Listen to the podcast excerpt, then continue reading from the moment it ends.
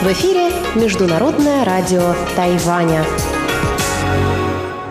Здравствуйте, дорогие друзья! Вы слушаете Международное радио Тайваня. В студии у микрофона Чечена Кулар. Сегодня 2 ноября, понедельник, а это значит, что в ближайшее время на волнах МРТ вы услышите выпуск главных новостей и тематические передачи.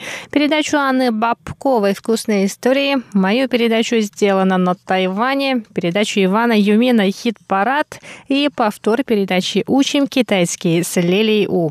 Оставайтесь с нами.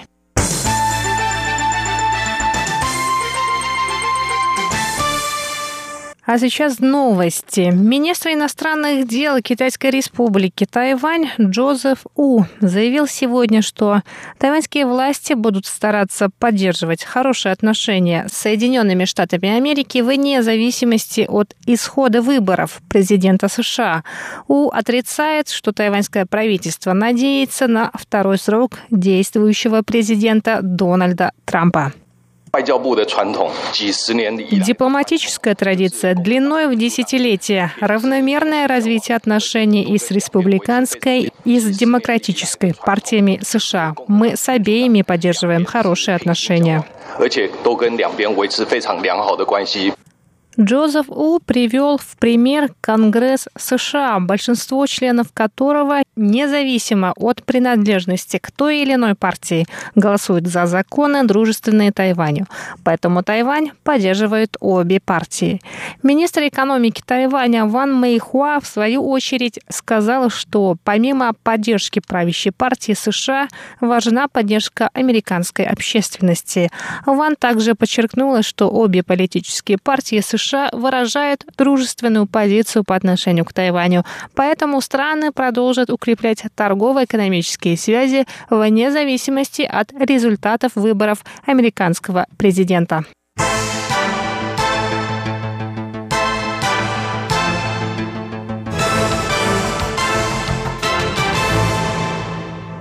Президент Китайской республики Тайвань Цай Инвэнь рассказала сегодня о начале программы инвестиций в африканские страны. По ее словам, в этом году все тайваньцы, включая зарубежных соотечественников, объединились на фоне пандемии COVID-19 и способствовали стабильному развитию экономики страны.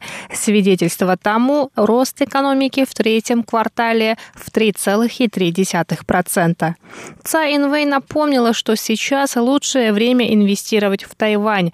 Американская корпорация Microsoft объявила о крупнейшем за последние 31 год инвестиционном проекте на Тайване. Это говорит о том, что вслед за Microsoft на Тайвань придут другие компании. Кроме того, правительство Тайваня намерено начать реализацию инвестиционной программы в Африку, чтобы помочь тайваньским компаниям выйти на рынки африканских стран. На самом деле мы уже в прошлом году начали говорить об этой программе. Мы пока называем ее африканской программой и надеемся в будущем активно расширяться в Африке. Совет по делам зарубежных соотечественников изучает ресурсы наших соотечественников за рубежом и в этом месяце 27 ноября проведет конференцию для тайваньских предпринимателей в Африке. Мы надеемся с помощью опыта тайваньских предпринимателей помочь тайваньским компаниям войти на африканский рынок.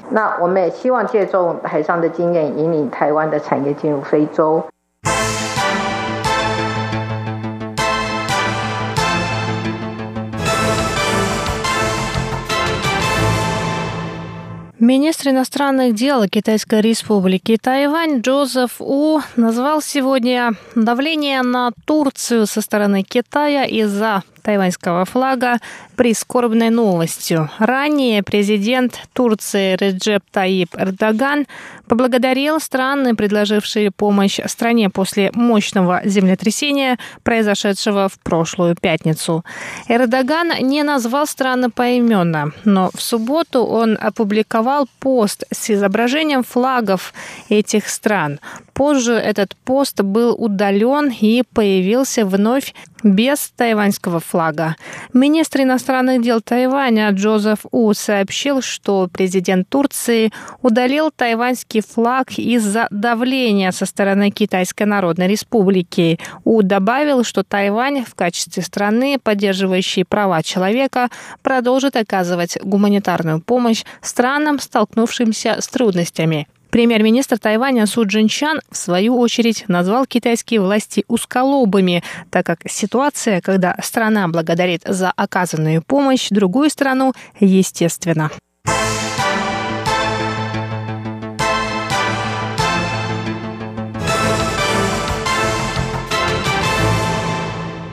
Министр образования Китайской республики Тайвань Пан Вэн Джун прокомментировал сегодня убийство студентки из Малайзии вблизи кампуса университета Чанжун в Тайнане.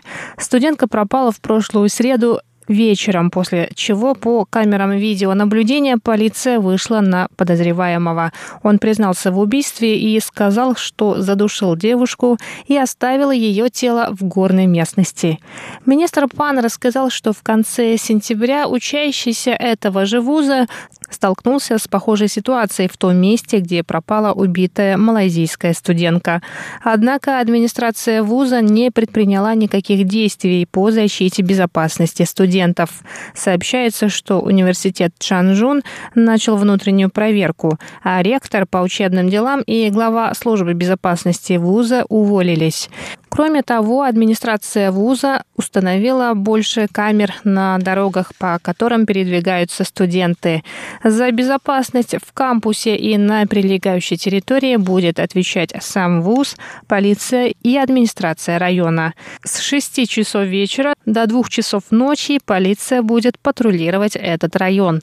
Министр внутренних дел Тайваня Сюй Го Юн в свою очередь добавил, что администрация вуза сотрудничает с полицией. По его словам, в обычное время полиция не заходит на территорию вузов, но в случае необходимости полиция будет следить за безопасностью и в кампусе.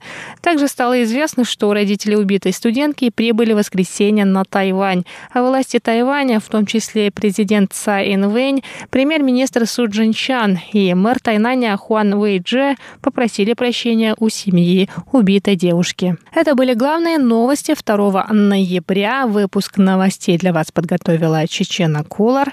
Я с вами еще не прощаюсь. До скорых встреч на волнах Международного радио Тайваня.